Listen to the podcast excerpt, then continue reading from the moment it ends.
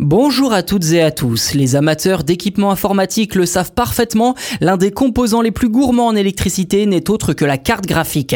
Si le secteur a connu des progrès technologiques colossaux ces dernières années, force est de constater que la consommation électrique a elle aussi explosé pour subvenir aux besoins de performance des usagers. Ce qui n'est pas sans poser de sérieux problèmes, notamment ces derniers mois avec la crise de l'énergie que nous connaissons et le coût de plus en plus élevé de l'électricité.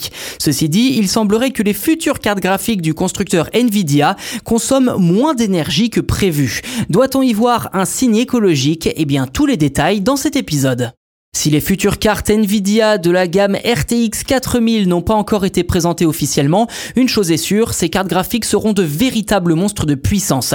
On sait par exemple que la RTX 4070 Ti sera équivalente à la force de frappe de la RTX 3090 Ti actuelle, tandis que le fleuron de cette génération, la RTX 4090, sera quant à elle 82% plus puissante que la RTX 3090 justement. De quoi faire monter les usagers en pression et en excitation à l'idée d'intégrer un tel élément à leur PC. Ceci dit, la puissance a un prix et d'après les premiers détails révélés sur les réseaux sociaux, une RTX 4000 devrait osciller entre 800 et 900 watts de consommation, de quoi sacrément saler la facture d'électricité. Mais sur Twitter, l'utilisateur Copit7Kimi, habitué à sortir des scoops avant les annonces officielles, explique que la puissance de la gamme RTX 4000 sera réduite. Réduite par rapport à la consommation de 800 watts annoncée ou par rapport à la consommation de la gamme RTX 3000 précédente.